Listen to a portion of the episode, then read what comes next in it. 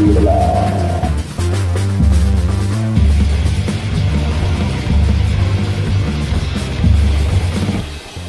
Esse é mais um episódio do Em Brasa, o podcast que queima com a conjuntura. Não esqueça de nos seguir nas redes sociais, arroba Embrasa no Instagram.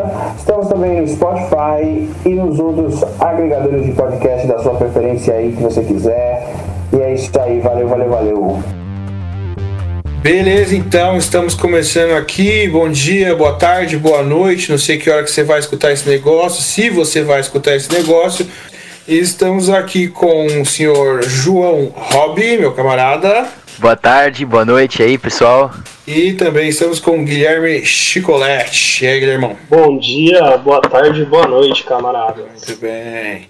E vamos falar sobre Guarulhos e o mundo, né? Hoje, especificamente, falando do mundo, falando de esporte, falando das Olimpíadas, que é um assunto que esteve em alta aí nos últimos tempos. E aí, nós, como é, atletas que não são nada atléticos e que não produzem nada de esporte, estávamos mais preocupados em assistir, comentar, fazer pitacos políticos e entender um pouquinho mais do mundo aí através dessa disputa esportiva né, que aconteceu em Tóquio. Enfim, é, queria que vocês aí, camaradas, falassem um pouquinho sobre o que, que vocês acharam do desempenho do Brasil nas Olimpíadas, como é que como é que ficou a empolgação em relação a isso? Foi o melhor desempenho né, da história aí do Brasil e o melhor desempenho da história de Guarulhos também, né? Muito bom pontuar isso. Porque Guarulhos conseguiu uma medalha de ouro e uma medalha de prata, né? Que deve ser inédito, muito provavelmente, devido aos investimentos da nossa cidade, né não? Isso mesmo. E tem outra coisa, a gente teve protagonismo em diversas categorias, né, que são muito visadas, né, é, por ser assim, de mais descontraídas, né? O skate mesmo, o surf, muita coisa assim que às vezes não é bem visto por uma parcela da sociedade. Né? É, legal falar isso que esses dois esportes novos, o Brasil já chegou dominando, né? Já chegou muito dominando não, mas chegou muito forte, né? Principalmente no surf, chegou mais forte que no skate. Mas teve a Raíssa aí, né, que foi sensação. Teve o o bronze ou prata, né, do Medina que roubaram, né? Ficou com esse, esse papo aí de que o time da casa foi favorecido, que sempre tem, toda Olimpíada tem isso, né? Então, cara, é, eu acho que Guarulhos, né, uma terra tão famosa pelo esporte, com seus times AD Guarulhos, grandioso, Flamenguinho, né? Com investimento em esporte nulo, né, da prefeitura, que nem no futebol investe, quanto mais nos outros esportes aí, eu acho que o desempenho foi admirável, incrível, assim, uma coisa que eu não esperava que acontecesse. Mas de fato não é um mérito nenhum para a cidade, né? Eu vi algumas propagandas aí bem oportunistas da prefeitura é, querendo se aproveitar da vitória. A Rebeca, ela saiu de Guarulhos e foi para o Rio de Janeiro, né? Para para poder ter uma estrutura melhor para treinar e conseguir algum resultado. Isso mostra como que a cidade está aquém do que se espera, né, velho, em relação ao esporte. É, você falou tudo. Foi assim, é, foi muito explorada a, a, a relação dela com a cidade de Guarulhos. Quando você ligava o noticiário assim na, na época, né, da, que estava no auge mesmo, você só via falar de ah, estamos aqui no ginásio onde a Rebeca começou, deu os primeiros pulos e não sei o que, como se fosse um grande mérito da cidade de Guarulhos, mas assim como você falou, a Rebeca desde muito novinha ela compete pelo Flamengo, né? Que é um time que, que tem um pouco mais ali de. que incentiva um pouco mais, né? Enfim. Então realmente foi muito explorada essa visão, tanto pela prefeitura de Guarulhos quanto pela, pela própria mídia, que é a mídia paulista mesmo, né? Atribuiu muito, né? SPTV, enfim. Nesse caso é mais mérito do próprio atleta né, do brasileiro que não desiste do que qualquer tipo de subsídio, porque geralmente não tem subsídio algum, né, é precário demais. Aí fica é, a garra, né, fica a critério da garra e da, da determinação do próprio atleta de treinar e ultrapassar barreiras. Né. É isso aí, disse tudo. Eu gosto muito desse essa frase aí, né? Eu sou brasileiro e não desisto nunca. Mas, camarada, assim. Eu não sei se eu vou problematizar isso, mas eu acho que essa frase tem um pouco de problema, sabe? Relacionado a conformismo, cara, porque todo ano a gente escuta isso, né? Ah, o brasileiro não desiste, mas você vê aí o número de brasileiros que não tinham investimento nenhum, cara, sabe? Foi muitos que não conseguiram ir, foi assim, e a mídia aproveita, explora isso, aí vai no Luciano Huck para ganhar dinheiro lá no, no joguinho de pergunta, sabe? Eu acho que isso é, eu, eu acho que isso é, tem o seu problema, sabe? Tem a sua carga problemática isso né? Porque a gente romantiza uma coisa que não deve ser romantizada. Na verdade, eu falei isso na ironia mesmo, porque é uma coisa que o essa teologia meio do empreendedorismo, né, do não desista nunca, do trabalho enquanto eles dormem, trabalho enquanto eles comem, trabalho. Eu quero dormir também, porra, deixa eu dormir, né? Agora é isso, eu tô na verdade ironizando a coisa. É, eu também falei, mas também tem aquele fundo do, do problema em si, porque essa questão é discutível, né? Tipo, cara, você não tem que desistir mesmo, mas você também tem que ter um subsídio, a ajuda, para você chegar lá e conquistar o objetivo, né? Tipo, não pode ser só seu mérito também. Se deixar tudo para você, você não aguenta, né? É impressionante o quanto eles pegam, eles romantizam essa imagem na televisão, né? Já é uma coisa comum pra gente ver a Liga de Noticiário tá lá, a romantização do atleta, entendeu? Por isso que a gente tá sempre tão atrás assim, e o brasileiro se conformou com isso e já fica aquela, sempre aquela história emocionante, né? Sabe, é, realmente, cara, nossa, isso é, é muito chato, né? Com certeza. E, manos, é, eu queria falar de uma coisa também, aproveitando esse mote, que a gente tá falando de estrutura, tá falando de investimento, né? E a gente vê que, pô, Brasil praticamente é futebol, né? É o esporte midiático que é, roda milhões, mas que os outros esportes eles ficam basicamente dependendo de uma ajuda é, estatal em alguns momentos ou de algum tipo de investimento que venha, que quase nunca vem. E a gente vê outros exemplos de outros países que têm um investimento pesado no esporte e que conseguem resultados muito mais relevantes do que o Brasil é, tem ao longo da história, né? E aí eu queria aqui falar de dois eixos, né?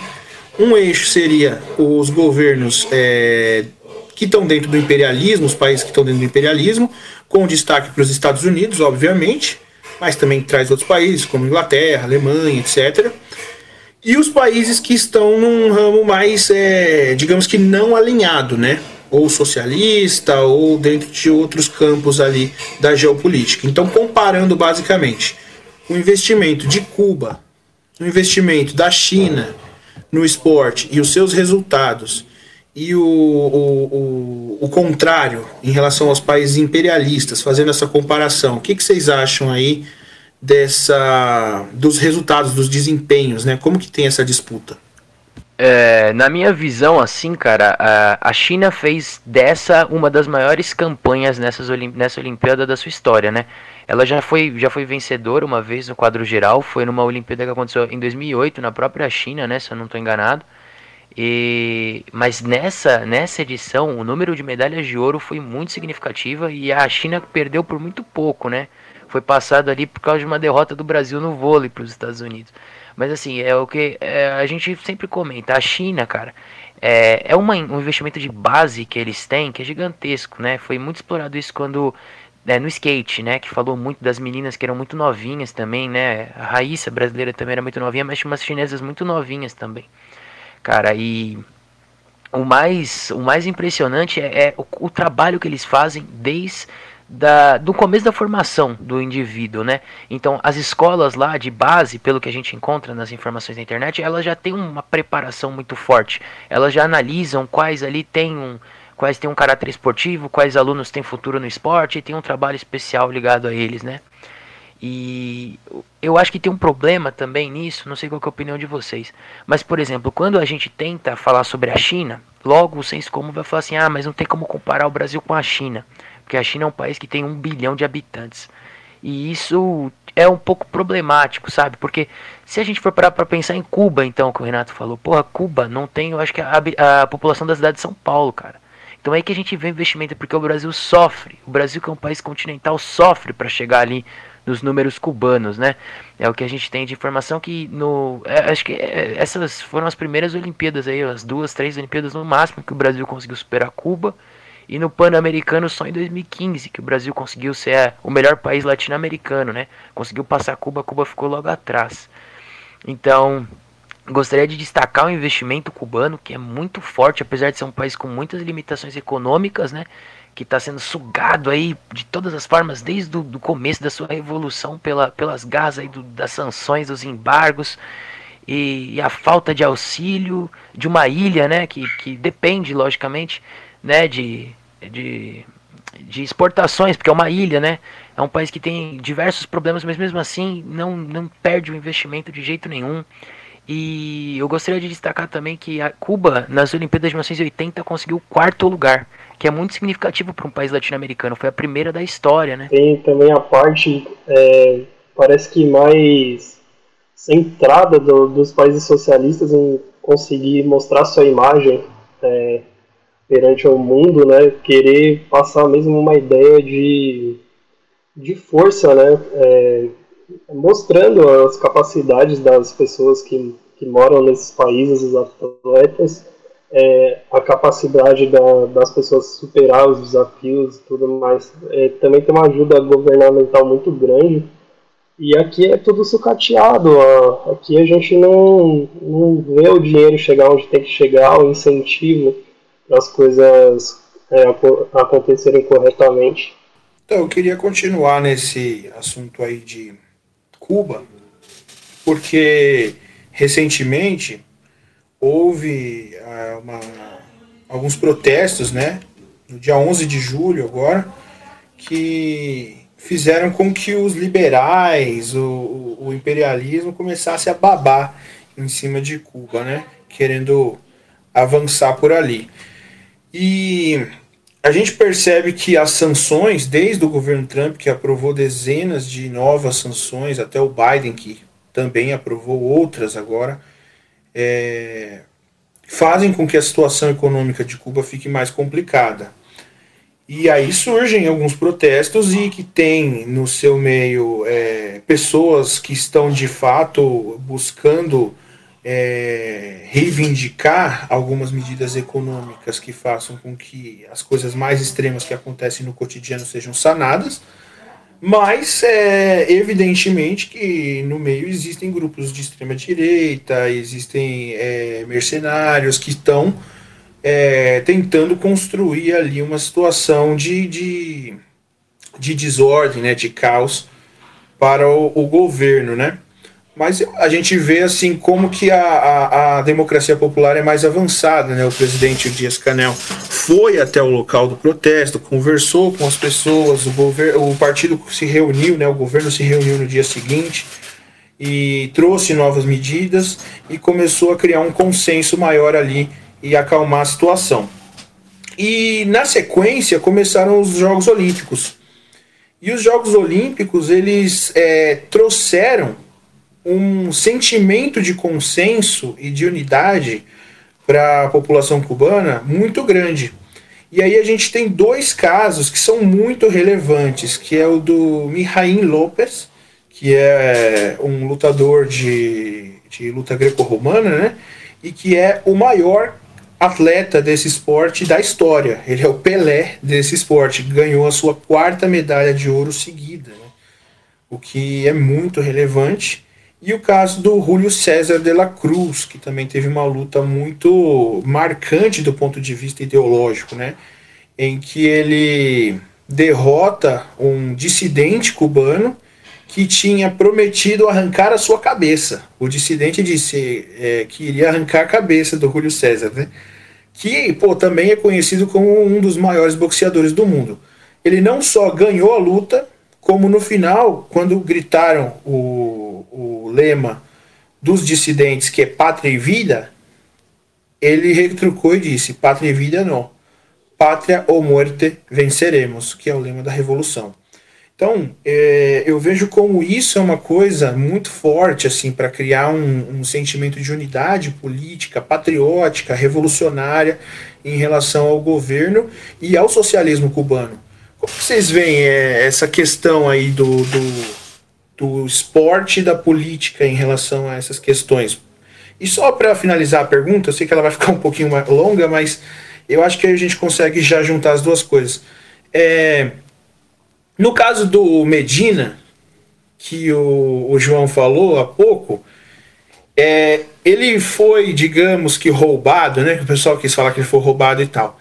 No entanto, cara, é a postura dele de ser a favor do governo Bolsonaro e de ser contra a vacina, né, de se colocar numa postura contra a vacina em algumas vezes, faz com que a gente tenha um, um pouquinho assim de antipatia, né, e nem torça pelo cara. Enquanto que os atletas cubanos ou chineses, que a gente de fato não conhece, está conhecendo agora, né, vendo, acompanhando na, nos próprios jogos, ganham uma simpatia pelo fato de a gente saber da luta desses países, da luta desses povos e do que eles representam, né? Então, que, como que vocês veem isso aí, caras? Falem aí que eu já falei demais.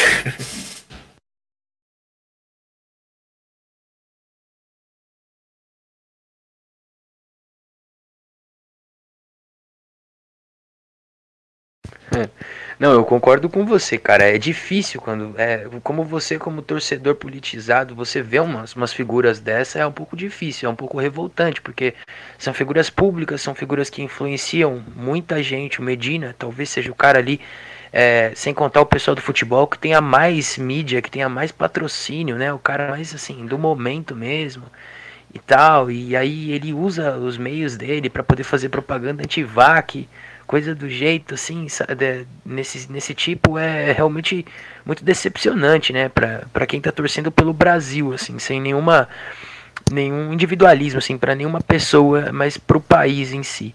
É, mas assim, eu vou, eu vou, puxar outra coisa que assim, é, é, claro, a gente acaba torcendo pelo Brasil, mas é o que você disse, a gente se solidariza com outros países aí que já tem é, a nossa concepção, que a gente acredita ideologicamente, que é o caso de Cuba, que foi muito sensacional ver aí o, o Júlio César derrotando o Emanuel Reyes, né, que é um, um dissidente aí e tal. E aí quando a gente junta o Brasil com os dissidentes, a gente tem o caso do Leal, né, que é um um, um cubano que veio para o Brasil, ele joga no Brasil já tem um tempo e ele decidiu se naturalizar brasileiro para poder disputar as Olimpíadas, né, pelo Brasil. E acabou sendo uma grande decepção, porque ele foi um dos grandes atletas aqui do voleibol brasileiro e ele não conseguiu refletir ali o que se esperava dele como atleta do Brasil, né? Eu acho interessante pontuar isso.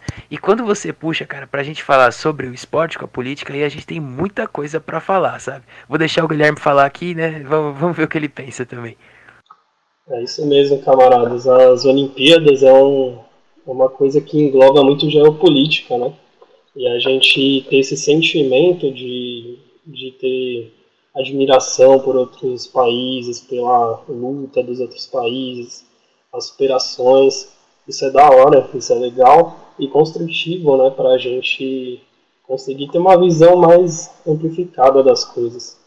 E essa questão do, do Medina, cara, é, ele representa aquilo tudo que a gente está vendo por aí, né? Tipo, a ignorância, é, o negacionismo, e aí toma aqui nem uma vertente igual do Bolsonaro, né? Que ele usa é, a posição dele para propagar essas ideias estranhas, essas ideias do avesso. Então é uma coisa que a gente deve abominar e abomina porque realmente não faz nenhum sentido e só prejudica né, a sociedade como um todo. E é isso aí, galera. Falando agora do lado né, da política alinhada com o esporte, camarada, vamos começar, né? Que isso daí eu acho que vai ser uma, muito longo aí, vai ser uma coisa que a gente vai comentar muito, que dá para falar muita coisa. É, é muito importante a gente estudar assim ao longo da história o quanto o esporte foi importante para, para muitos governos, assim, né? Vamos, a, a gente separou aqui mais ou menos dois tipos diferentes de como isso se representou ao longo da história a gente vai deixar de um, de um lado, mas é, desenvolvimentista, que é o caso de Cuba e China, que a gente falou agora, e um caso mais, é, como que a gente pode falar, mais circense, né? É, referência ali ao circo romano, né? Uma forma de tapar buraco, de é, tirar a atenção da massa, né? De, de ser assim meio que um, um processo de alienação mesmo. Né? Vamos lá então. É, primeiro, o que a gente já estava falando, nesse lado mais desenvolvimentista que a gente vê principalmente nos países socialistas, que é o investimento desde a base nos esportes. É, trouxemos aqui alguns dados para falar de alguns países socialistas que tiveram desempenhos históricos né, na, na época de ouro né, desses países durante ali os anos 60 até os, o comecinho dos anos 90, final dos anos 80. Eu gostaria de trazer então aqui ó, alguns dos ótimos resultados, principalmente da União Soviética. Né? A União Soviética até hoje é o segundo país que mais ganhou, né, mais ganhou medalhas na história das Olimpíadas, sendo que a União Soviética disputou oito Olimpíadas, né? São oito Olimpíadas com o, com o nome União Soviética e uma que a gente vai comentar que é depois da dissolução do bloco que eles disputaram com atleta, é, com o comitê de, dos Estados Independentes, né? que é, eles acabaram saindo vitoriosos nas Olimpíadas de 92. É, então vamos começar aqui com a Alemanha Oriental, que eu acho que é um dos principais um dos principais exemplos, né? A Alemanha Oriental, ela conquistou 409 medalhas, e isso a coloca na posição de, do nono lugar nos países que mais venceram. Só que detalhe, a Alemanha Oriental não existe desde 1989, né? Quando caiu o muro 89, 90 mais ou menos. A Alemanha Oriental não existe há muito tempo e ela ainda continua no nono lugar, assim como a União Soviética, né? Que continua em segundo lugar e bem longe do terceiro lugar. É, e eu trouxe mais alguns dados aqui para a gente discutir também, debater, que são alguns países que hoje em dia parecem tão insignificantes, mas na época né, desse desenvolvimentismo, desse progressismo socialista, eles chegaram ao topo. É a, a Hungria, que a Hungria cons conseguiu conquistar em duas Olimpíadas grandes resultados, que foram nas Olimpíadas de 72 e 76. Teve também a Bulgária nas Olimpíadas de 80, que eu já dei a palhinha ali que Cuba conseguiu o quarto lugar e a Bulgária conseguiu o terceiro, a Alemanha Oriental o segundo e a União Soviética em primeiro ali. Né? Lembrando que essa, essa Olimpíada foi boicotada pelos Estados Unidos e por alguns países, os países da OTAN, né, etc. Ali alguns países boicotaram. E depois ainda a Romênia e a Alemanha Oriental representariam os governos socialistas em Los Angeles em 94 em uma Olimpíada boicotada pela União Soviética, que a União Soviética não participou.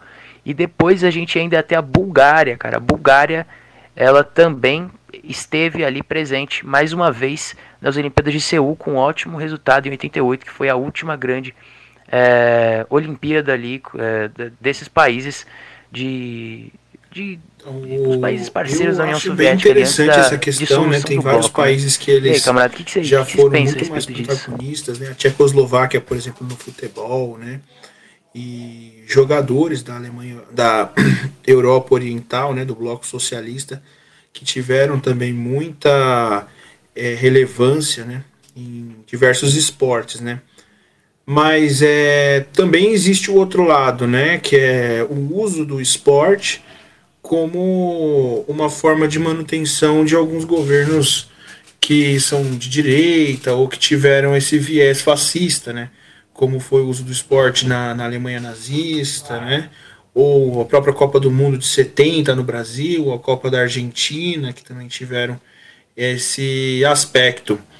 E aí a gente estava até comentando sobre o, o Real Madrid, né? E essa utilização também do, do governo franco, né, do regime franquista, pelo usando o futebol, né, como uma forma também de criar consenso ali e de garantir a estrutura de poder, né, não só pela repressão.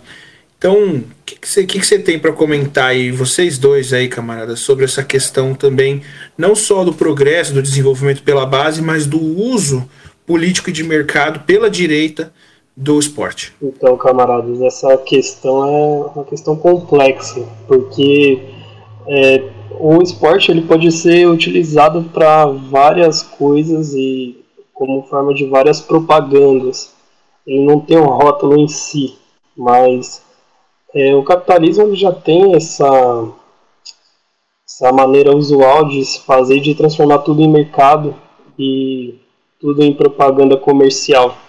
Então não seria diferente com as Olimpíadas e com os atletas que eles, é, que eles não se tornassem uma merchandise. Isso é fato que aconteceria. E faz parte da política nociva né, do, do capital, do, do mercado, fazer esse tipo de, de uso de imagem e de uma coisa que devia ser mais sadia para aspectos mais nocivos assim é, para a sociedade. Então isso é, é, a coisa que mais tendia a acontecer é, quando eles utilizam é, as Olimpíadas para fazer esses tipos de, de abordagem. E eu acho também que foi bem é, relevante nesse aspecto, o, por exemplo, quando a seleção brasileira, agora nessa última Olimpíada, né, a, a de futebol, é, não utilizou o uniforme do Comitê Olímpico, mas quis utilizar o uniforme de treino porque tinha o símbolo do patrocinador, né? Tinha ali o logotipo do patrocinador. Então eles deram preferência ao patrocinador americano do que o símbolo do Comitê Olímpico Brasileiro, né? É bem relevante também. Camarada, fazer um apontamento sobre o franquismo que você falou, sobre o Real Madrid. É, a gente vê como a tática do partido franquista naquela época foi assim, pro objetivo que eles queriam foi incrível. Porque vamos pensar, camarada, hoje em dia quem que continua sendo o maior time de futebol do mundo? né? Tudo bem que o PSG está endinheirado, mas o Real Madrid é o maior campeão. Então os caras produziram um monstro. E você vai ver, a, a Espanha só vai ser campeã em 2010. A tática deles foi justamente a seguinte: os países se enfrentam de 4 em 4 anos, né? Mas agora a UEFA Champions League tem todo ano.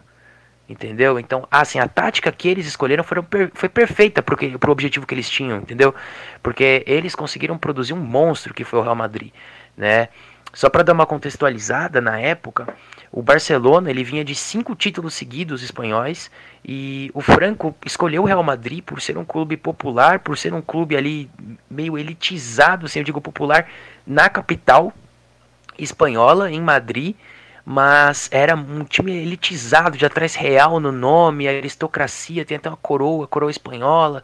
Então ele escolhe esse time que provavelmente deve ser o time de coração dele uma jogada política e contrata, né, junto, ajuda o time a crescer e contratar dois jogadores que você mesmo apontou de Stefano, né, e o, o Puskas, que eram craques assim globais na época, e fazer o Real Madrid ganhar cinco edições seguidas da Champions League, cinco Champions League seguidas, né?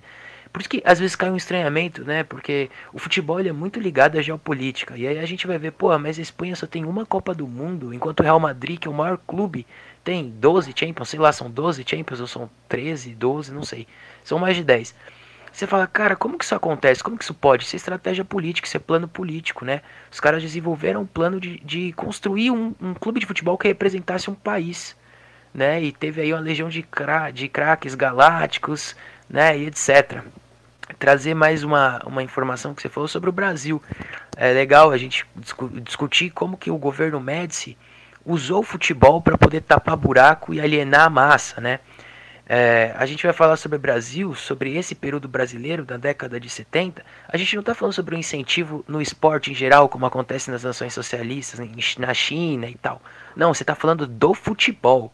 Porque é, o governo só foca no futebol. O governo não tem uma política de desenvolver o esporte. O que, que isso prova? O que, que isso o que, que isso tá querendo dizer, cara? Tá querendo dizer que ele só quer que o povo assista ao futebol.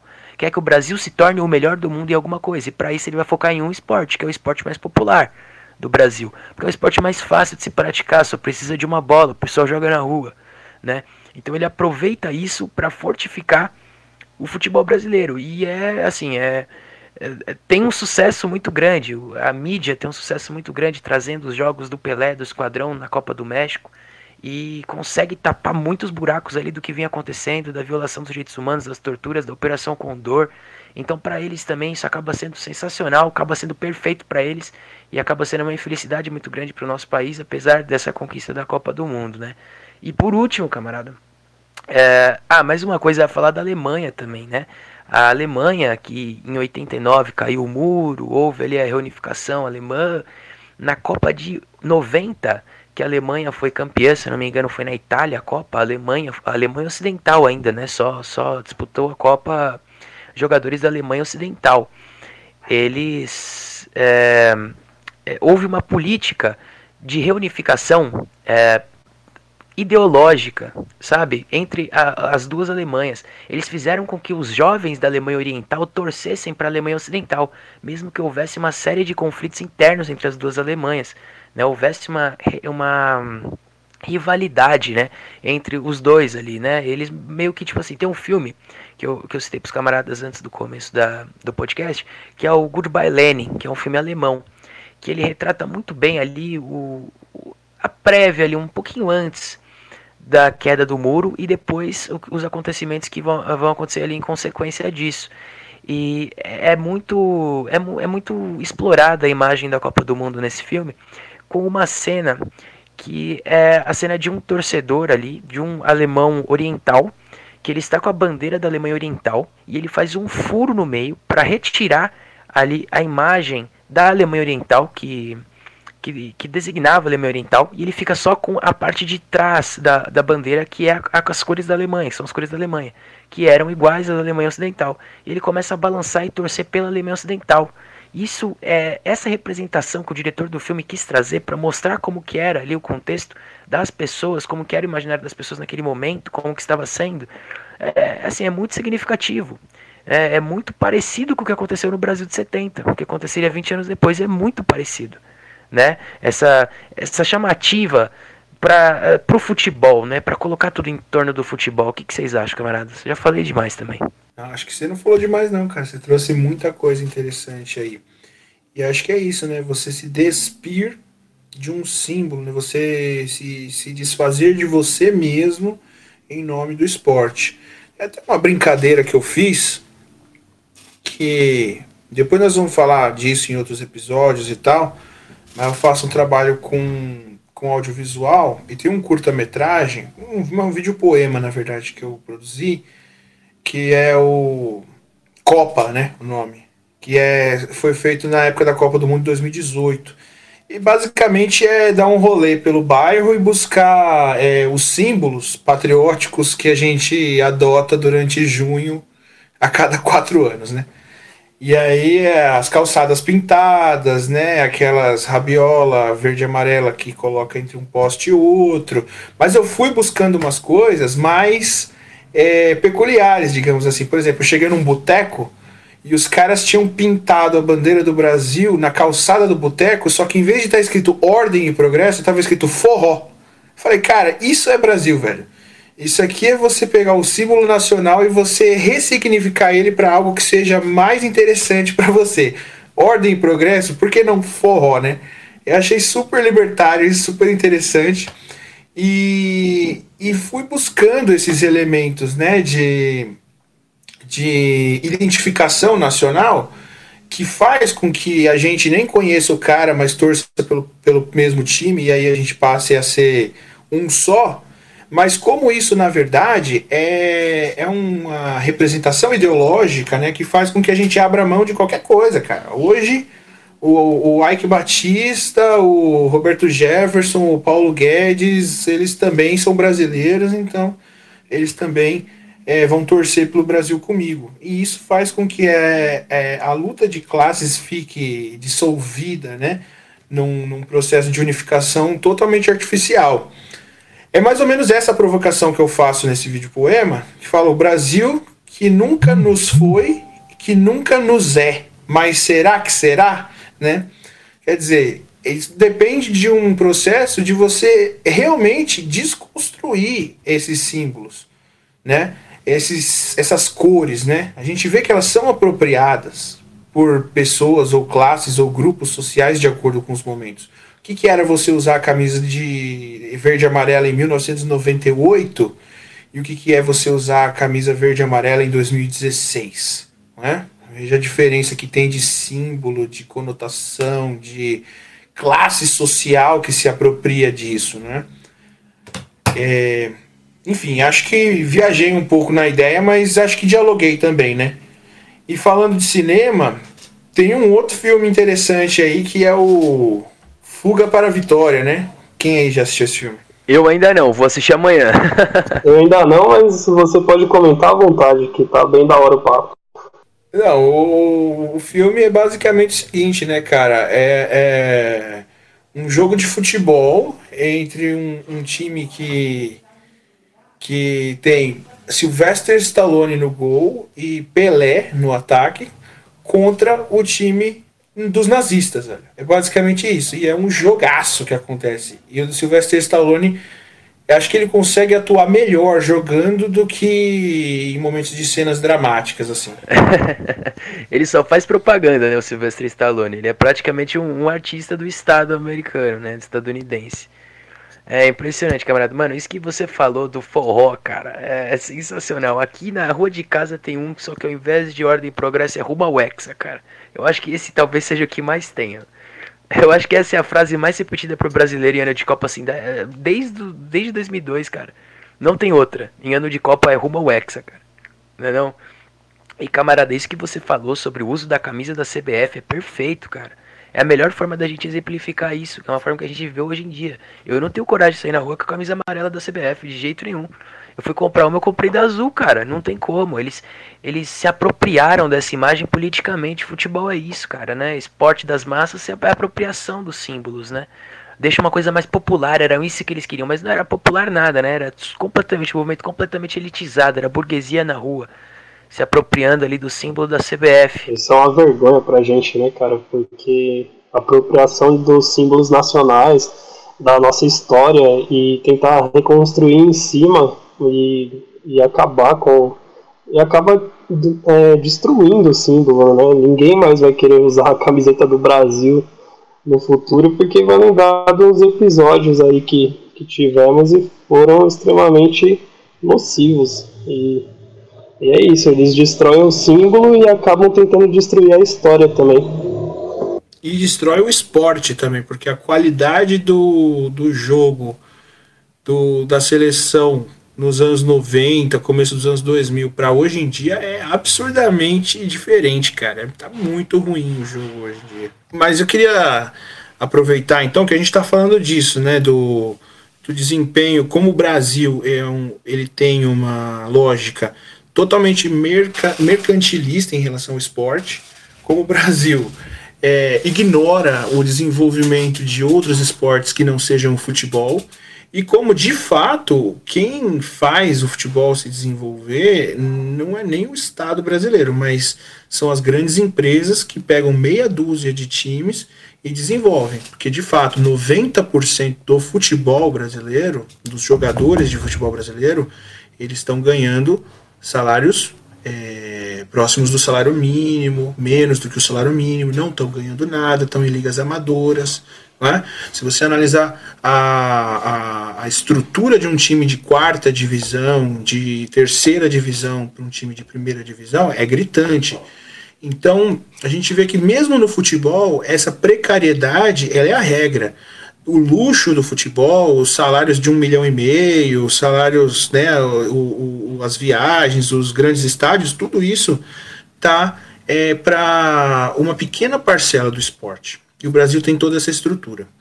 E aí, trazendo para o caminho assim de pensar na América Latina e voltando para Cuba, né, nosso amor, ai que linda Cuba, a gente vai pensar o seguinte: Cara, é, se pensar no Pan-Americano, né, nos Jogos Pan-Americanos que trazem esse recorte mais é, é, continental, a gente vai ter o desempenho de Cuba no Pan-Americano de 91 e mais, né, o próprio desempenho geral de Cuba ao longo dos Jogos Pan-Americanos. E aí acho que o, o, João tem alguns dados, algumas informações sobre esse assunto aí. O que, que você me diz, meu velho? esse Pan-Americano de 91 foi a melhor colocação de um país latino-americano, né, no caso de Cuba, de, aliás, de um país, é, de um país latino, no Pan-Americano. A Cuba conseguiu a segunda colocação, enquanto os Estados Unidos ficou em primeiro, mas eu já vou puxar aqui o quadro de medalhas, camarada. Então aqui vamos de erros aqui então, porque acabei de puxar aqui, Cuba venceu, segundo o Wikipedia americano, com 140 medalhas de ouro. Né? Os Estados Unidos tiveram mais medalhas no total, mas tiveram 10 ouros a menos. Você vai ver Cuba com 140 é, medalhas de ouro e o Brasil, o Brasil com 21, né? São os reflexos aí dos investimentos que nós temos. O Brasil empatado com o Canadá ali em terceiro e quarto, mas pelo menos, né, na, no, no último Pan-Americano o Brasil conseguiu superar o Canadá, que é um fato assim. Não sei se é inédito, mas é muito difícil de acontecer o Brasil superar o Canadá. O Brasil ficou em segundo lugar, né? É, no, no Pan-Americano, perdeu só para os Estados Unidos. E, e isso é reflexo de algumas políticas progressistas que nós tivemos nos governos é, petistas, né, que, que, onde existia um pouco mais de investimento do que existe hoje. E justamente o que os camaradas falaram, é, a nossa surpresa em relação ao desempenho do Brasil nas Olimpíadas de 2020 e 2021 de Tóquio é justamente pela manutenção dos resultados das Olimpíadas de 2016 no Rio. Né, porque se esperava uma queda, não só por conta da pandemia, mas por conta do governo, do governo reacionário, desse governo antidesenvolvimentismo, né, desse governo é, desse governo que é contra os investimentos na educação, no esporte, né? E isso é assim um reflexo de que o Brasil conseguiu manter, mas agora o problema que nós temos é se vamos conseguir manter para a próxima Olimpíada daqui a três anos, né? Eu acho que essa é a principal preocupação hoje, que tudo indica que a gente não vai conseguir, porque essa pandemia e esse governo vieram para destruir tudo, né? Então a gente já está esperando ali péssimos resultados, infelizmente na próxima nas próxima, na próxima Olimpíada, né, camarada? A não ser que algo, né, que nós esperamos mude. Estamos sempre na expectativa, mas infelizmente a tendência é essa, né? Muito bem, muito bem. Senhor Guilherme, quer falar alguma coisa aí sobre essa questão dos investimentos? Quer falar mal da seleção, falar mal do Neymar? Ah, o Neymar só cai, né, mano? Tem nem o que falar. Mas os investimentos também só caem. Vamos ver o que, que continua de pé aí, porque tá, tá complicado. Mas, como a gente falou no início e vai falar também no encerramento, o brasileiro nunca desiste. E a gente vai ver aí o que, que a gente consegue fazer daqui a um tempo. Vamos ver se a gente se mantém.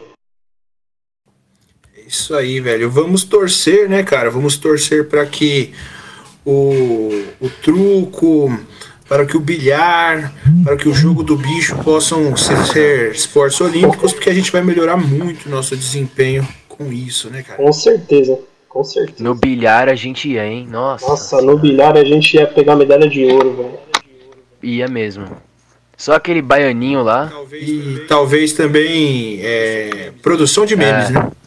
O camarada, eu gostaria de trazer mais um ponto que você citou é, do futebol latino-americano é, a, o surgimento de clubes e empresas agora aqui, né, tão recentemente no território latino-americano, porque já existia isso na Europa há algum tempo, mas é, é assim, está meio recente, principalmente com a chegada do Bragantino na elite, né, do Red Bull e também no Uruguai, do segundo time empresa que é o do grupo City, né, o Montevideo Torque, que está começando a figurar aí na Sul-Americana, se não me engano, eliminou o Bahia nesse ano na Sul-Americana. E isso é um problema, camarada, assim.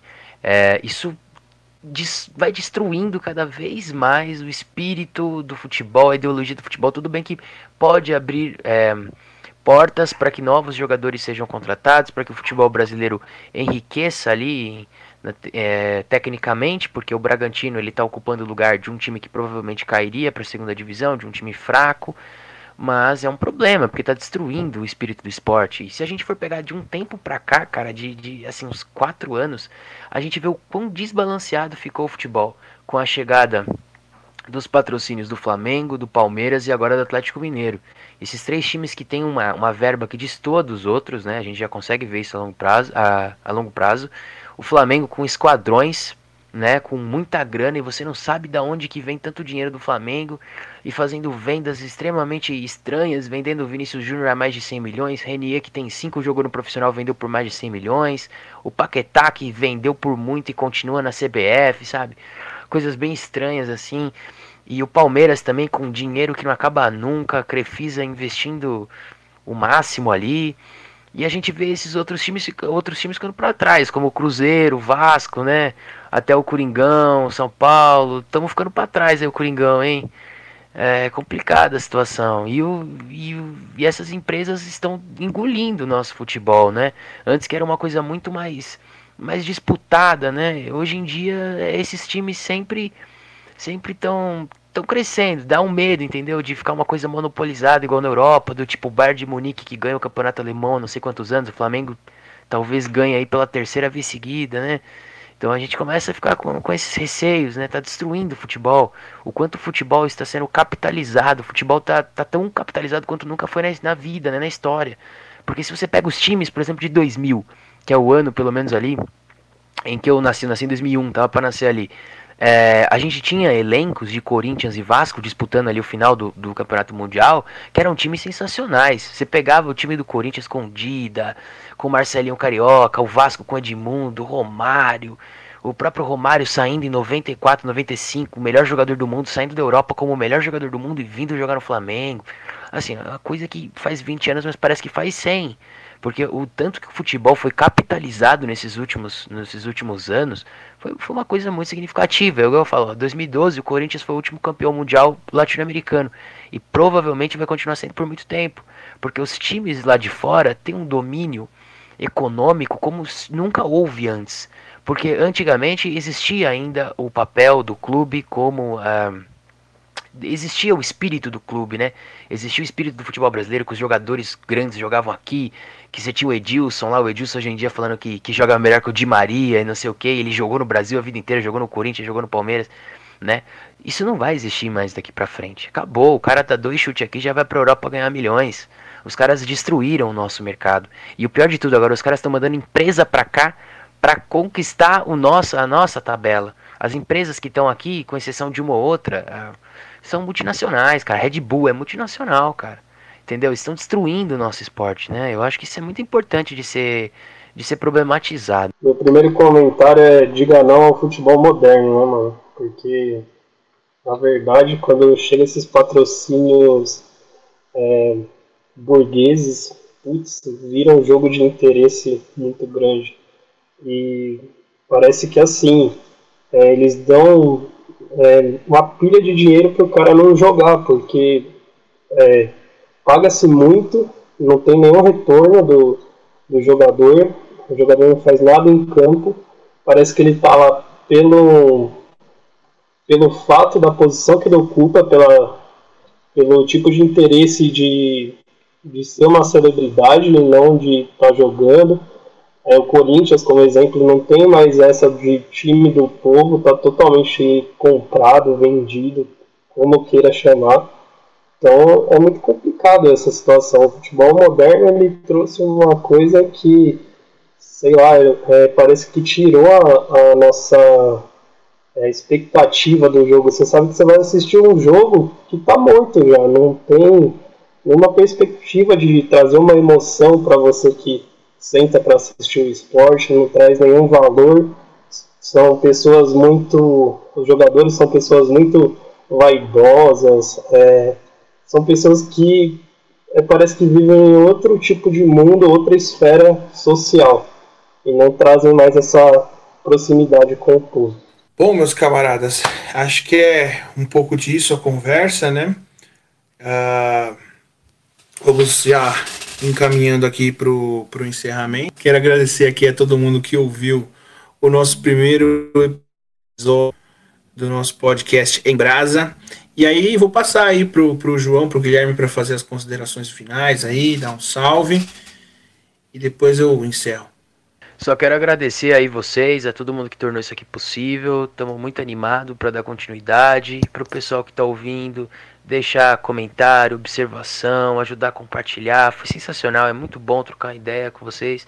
Esse tema é muito gostoso, esporte, futebol, pelo menos eu gosto muito. Acho que é muito interessante quando a gente ainda alinha a política com o futebol, que é uma coisa que às vezes passa batido, né? É, eu vou gostar, eu vou fechar aqui indicando um livro, cara, que eu tô lendo recentemente, que é um livro do Aldo, Rabe, do Aldo Rebelo, que, é, que se chama é, Corinthians e Palmeiras, o jogo vermelho, né? Que conta um pouco do jogo que arrecadou fundos para o partidão, cara. Eu acho muito interessante, acabei esquecendo de citar, né? Isso em 1945. E tem mais um aqui também que é futebol à esquerda. Vou, vou só conferir aqui que eu tava curtindo muito, que fala sobre fala sobre jogadores politizados, sobre o Johan Cruyff, sobre o Seedorf, né? Sobre aquela seleção da Holanda que tinha tantos problemas ali, que era uma seleção racista, é do Kik Peinado, né? Futebol à esquerda, fala principalmente sobre o Dr. Sócrates e a democracia corintiana. Eu acho muito interessante. Bem, é isso, camaradas. Vou passar pro Guilherme aqui. Galera, a gente agradece muito aí pela audiência, é, que todo mundo tenha curtido o podcast. Se, se vocês gostaram, dá um feedback aí pra gente, pode ser positivo ou negativo, pra gente ter um termômetro do que, que a gente está fazendo. A gente agradece. Aí eu vou passar pro Renatão aqui. É nós, meus camaradas, é nós. Então, agradecimento aí novamente a todos que puderam ouvir. Aguardem os próximos episódios do nosso Em Brasa, o podcast mais quente de Guarulhos. Eu estou usando esse slogan hoje, tomara que dê certo. Se acharem ridículo, já foi. E é nóis. Um grande abraço, galera. Valeu.